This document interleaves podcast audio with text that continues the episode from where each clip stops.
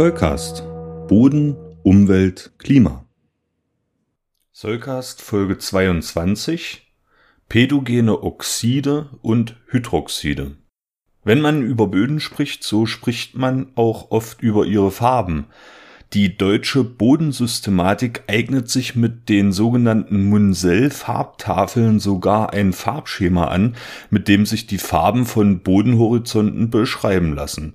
Das ist ein bisschen wie die berühmte Suche nach der richtigen Wandfarbe im Baumarkt, allerdings natürlich vor einem ganz anderen Hintergrund.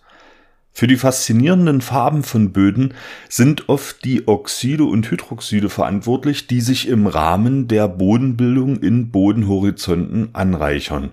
Von ihnen will ich euch in dieser Folge erzählen. Zunächst müssen wir aber klären, über welche Stoffe wir hier reden und wie sie eigentlich entstehen. Grundsätzlich sind die Oxide und Hydroxide, über die ich hier sprechen möchte, sogenannte Sekundärminerale. Wir sprechen immer dann von Sekundärmineralen, wenn die Minerale nicht aus einer Gesteinsschmelze kristallisiert sind, sondern sich zum Beispiel aus Verwitterungsprodukten in Böden neu bilden. Ein Beispiel. Bei dem Gestein Granit handelt es sich um ein Gestein, das im Erdinneren aus einer Schmelze kristallisiert ist. Bestimmt kennt manch einer den Spruch Feldspat, Quarz und Glimmer, die vergess ich nimmer. Mit diesem Spruch sollen sich gequälte Schülerinnen und Schüler die Mineralzusammensetzung des Gesteins Granit merken können. Bei Quarz handelt es sich also zum Beispiel um ein Mineral, das wir als Primärmineral bezeichnen können, da es im Granit direkt aus einer Gesteinsschmelze kristallisiert ist. Wie bilden sich nun aber Sekundärminerale in Böden? Böden sind, das habe ich ja schon oft erwähnt, Verwitterungsprodukte. Die Verwitterung ist also der bodenbildende Prozess, der die Festgesteine der Erdkruste in ihre Bestandteile zersetzt und die es auch ermöglicht, dass sich in Böden erst Sekundärminerale bilden können. Will man also wissen, aus welchen elementaren Bausteinen diese Sekundärminerale aufgebaut sein können, dann muss man sich die chemische Zusammensetzung der Erdkruste anschauen. Die besteht zu fast 50 Prozent aus Sauerstoff. Es ist also nicht verwunderlich, dass wir uns hier über die Mineralklassen der pädogenen Oxide unterhalten. Dass darunter auch Hydroxide sind, also Verbindungen, in denen neben Sauerstoff auch Wasserstoff vorkommt, dürfte euch eigentlich auch nicht überraschen. Die chemische Verwitterung wird maßgeblich durch das Wasser der Bodenlösung vorangetrieben, wie ich in Folge 10 des Solkas ausführlich erklärt habe. Etwa 14 Prozent der Masse unserer Erdkruste bestehen zudem aus den Elementen Eisen und Aluminium. Das Element Mangan ist dagegen schon eher eine Seltenheit in der Erdkruste und ist nur mit etwa 0,1 Prozent vertreten. Diese drei aber Eisen, Aluminium und Mangan sind die chemischen Elemente, die in Böden mineralische Verbindungen bilden, über die ich in dieser Folge etwas ausführlicher sprechen möchte.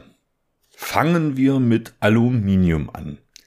Das Mineral Gipsit ist das häufigste pädogene Mineral, das sich besonders in den Böden der Tropen durch eine langsame chemische Verwitterung von aluminiumreichen Silikatmineralen wie zum Beispiel Tonmineralen oder Glimmern bildet. In den Böden unserer Breiten ist es in der Regel nicht vertreten, da das bei der Verwitterung freigesetzte Aluminium häufig in einer anderen Weise gebunden wird, zum Beispiel in den Zwischenschichten von Dreischicht-Tonmineralen, über die ich in Folge 7 des Soulcast ja schon ausführlich gesprochen habe. Wir werden noch ausreichend Gelegenheit haben, uns mit den Böden der Tropen zu befassen, daher lasse ich den Gipsit jetzt mal gekonnt links liegen und erzähle euch etwas über die Eisenverbindungen. Die sind nämlich die wirklichen Farbgeber vieler Böden und färben sie in einem breiten Farbspektrum braun, gelb, orange oder sogar blutrot. Aber eins nach dem anderen. Eisen liegt in Primärmineralen am häufigsten als zweiwertiges Atom vor und wird im Zuge der sogenannten Oxidationsverwitterung zu dreiwertigem Eisen oxidiert. Dementsprechend sind die Eisenoxide und Hydroxide in Böden Verbindungen dreiwertigen Eisens. Das soll es jetzt aber auch schon mit der Chemie gewesen sein. In unseren Breiten ist das nach einem berühmten Dichter benannte Mineral Goethit die Verbindung, die die Böden in ihrer Farbgebung beeinflusst.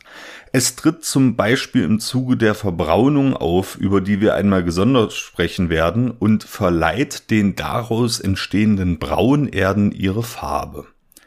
Das Mineral Hämatit ist nach seiner Farbe benannt und färbt die Böden, in denen es vorkommt, blutrot. Wie man vielleicht aus Dokumentationen, Naturfilmen und anderen bildgewaltigen Formaten weiß, trifft das vorwiegend auf die Böden der Tropen zu.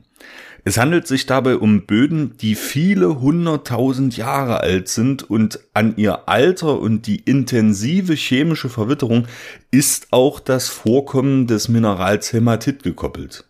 Wie ihr euch denken könnt, sucht man Hämatit hierzulande in den Böden vergeblich. Neben Goethit und Hämatit kommen auch Ferrihydrit, Lepidokrokit und Akaganeit in Böden vor und auch Mangan-4-Oxid ist eine chemische Verbindung, die in schwarzen oder bräunlichen Flecken, Teilchenüberzügen, Konkretionen und Krusten vorkommt.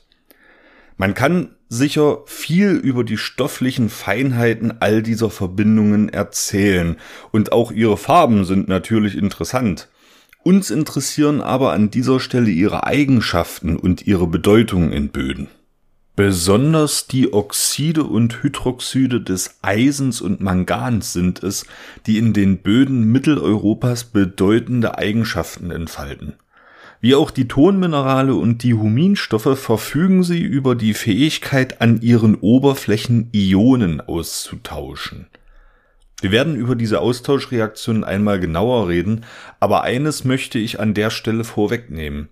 Im Gegensatz zu Tonmineralen und Huminstoffen sind die Oxide und Hydroxide des Eisens und Mangans bei den gängigen pH-Werten unserer Böden in der Lage, negativ geladene Ionen auszutauschen.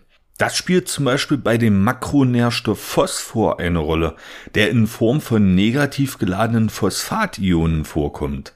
Aber auch Schadstoffe wie Arsen erfüllen die Voraussetzungen, an die Oxidoberflächen zu binden. Somit können die Oxide und Hydroxide das Grundwasser vor einem zu großen Schadstoffeintrag bewahren und auch Pflanzennährstoffe parken, die dann durch ausgeklügelte chemische Mechanismen von den Pflanzenwurzeln abgeholt werden. Im Zuge der Klimakrise befasst man sich auch in den bodenkundlichen Disziplinen verstärkt mit der Speicherung von Kohlenstoff in Böden. Für diese sogenannte Sequestrierung gibt es diverse Mechanismen, die auch von den Klimazonen und von den jeweiligen bodenbildenden Faktoren abhängig sind.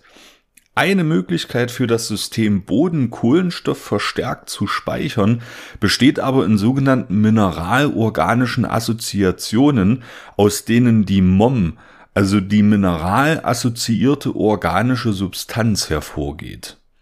Das bedeutet, dass die Huminstoffe sich durch Sorptionsprozesse an die Mineralphasen zum Beispiel der Eisenoxide binden und dadurch für Mikroorganismen schwerer abbaubar sind. Nicht zuletzt untersucht man in der klassischen Bodenkunde oft Böden hinsichtlich ihres Alters. Das Vorkommen, die Art und die Menge der in den Bodenhorizonten vorhandenen Oxide und Hydroxide ist für diese Altersabschätzung ein sehr wichtiger Indikator. Es ist eben nicht alles Rost, ganz im Gegenteil. Oxide und Hydroxide in Böden sind vielfältige Verbindungen, die eine besondere Bedeutung für stoffliche Prozesse haben und uns beim Auslesen des Wissensspeichers Boden helfen. Ganz nebenbei tragen sie natürlich auch zur farblichen Vielfalt unserer Böden bei und das ist auch eine wichtige Grundlage für die Faszination, die Böden für uns alle besitzen. Ich hoffe, ich konnte euch einen Einblick in die stoffliche Vielfalt der Oxide und Hydroxide in Böden geben.